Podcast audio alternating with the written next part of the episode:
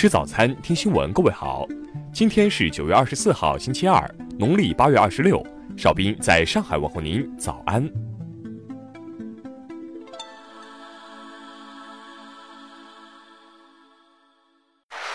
首先来关注头条消息。据外媒报道，距离宣布二零一九年诺贝尔和平奖获得者只剩几周的时间。而就在几个月前，有多名人士提名美国总统特朗普角逐今年的奖项。曾获得和平奖的哥伦比亚前总统桑托斯称，特朗普采取大胆举措，寻求与朝鲜领导人金正恩等对手建立私人关系是很重要的。今年早些时候，有报道称，不仅日本首相安倍晋三出面做出提名，而且至少还有另外两名挪威议员提名特朗普得奖，理由是他在朝鲜半岛取得了积极进展。并缓解了美国与朝鲜的紧张关系。不过，挪威诺贝尔委员会没有对这些评价进行回应。美国国家利益中心朝鲜问题研究主任卡兹亚尼斯表示：“如果奥巴马什么都不做就能获得诺贝尔奖，那么我要说，如果特朗普总统在朝鲜问题上确实取得了成果，就给他两个。考虑到特朗普能够避免与朝鲜爆发核战争，没有理由不提名他。”听新闻早餐知天下大事。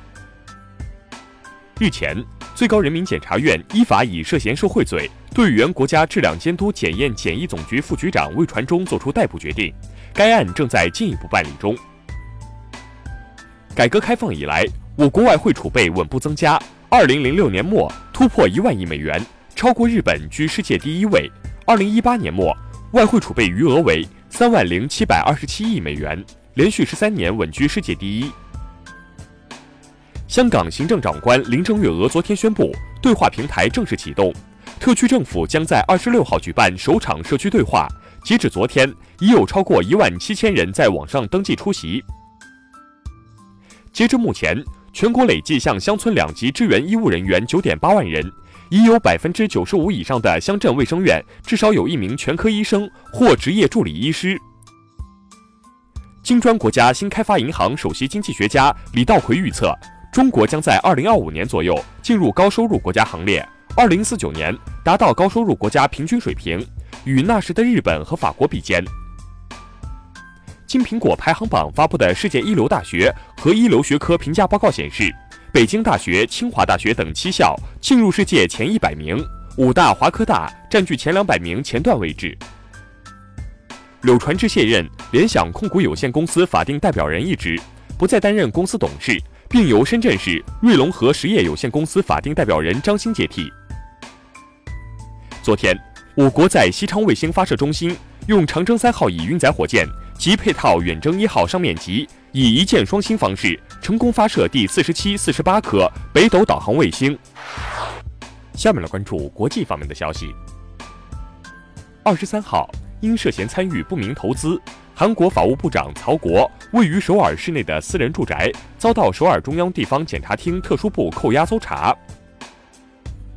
美国与萨尔瓦多政府二十号签署一份移民协议，以图遏制中美洲非法移民取道萨尔瓦多北上美国。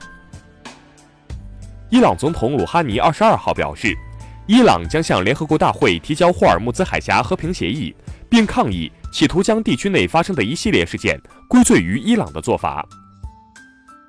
欧盟委员会主席容克表示，他确信英国脱欧将会发生，并重申，如果英国无协议离开欧盟，北爱尔兰和爱尔兰间会有新的边界。俄罗斯联邦国家统计局报告显示，俄罗斯女性平均结婚年龄近年来增长八岁，现在大部分女性在二十五至三十四岁结婚，而八年前为十八至二十四岁。伊朗二十三号释放英国油轮“史丹纳帝国号”。伊朗革命卫队于七月十九号在霍尔木兹海峡扣押“史丹纳帝国号”，截至目前，扣押已超过两个月。斯里兰卡设立一个五人组成的调查委员会，对今年四月发生的连环爆炸事件开展新的调查。此前，斯里兰卡的天主教会曾担忧已经开展的有关调查不具独立性。联合国二十二号发布报告显示。